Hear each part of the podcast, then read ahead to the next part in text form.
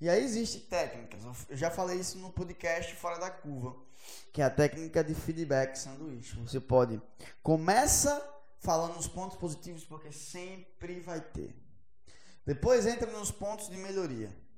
E após isso termina com pontos positivos. Só não usa a palavra mais, tá?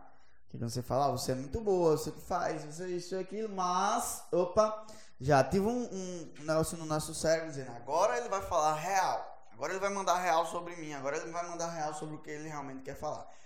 E outra, seja específico. Não venha com, ah, você precisa melhorar. Hã? Como assim? Seja específico. O líder tem que ser específico. Ele tem que ser é, é, certeiro.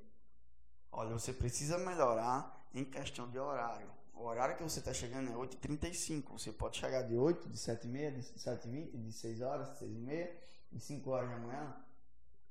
Seja específico. A empresa espera que você chegue nesse horário. E aí você é mais específico em relação a isso. Você vai conseguir né, é, trazer mais clareza na relação liderado. Mas assim, não, em algum momento ou talvez você seja agressivo. O fato é que na sua conta emocional do seu colaborador, você tem que depositar muito. Aí no momento que você for agressivo, que você sacar, você ainda ter saldo. Não só agressivo, agressivo, agressivo, agressivo, agressivo, agressivo, agressivo. Vai chegar um momento, talvez, que a relação se desgaste né, e acabe entrando num aspecto que não era para entrar.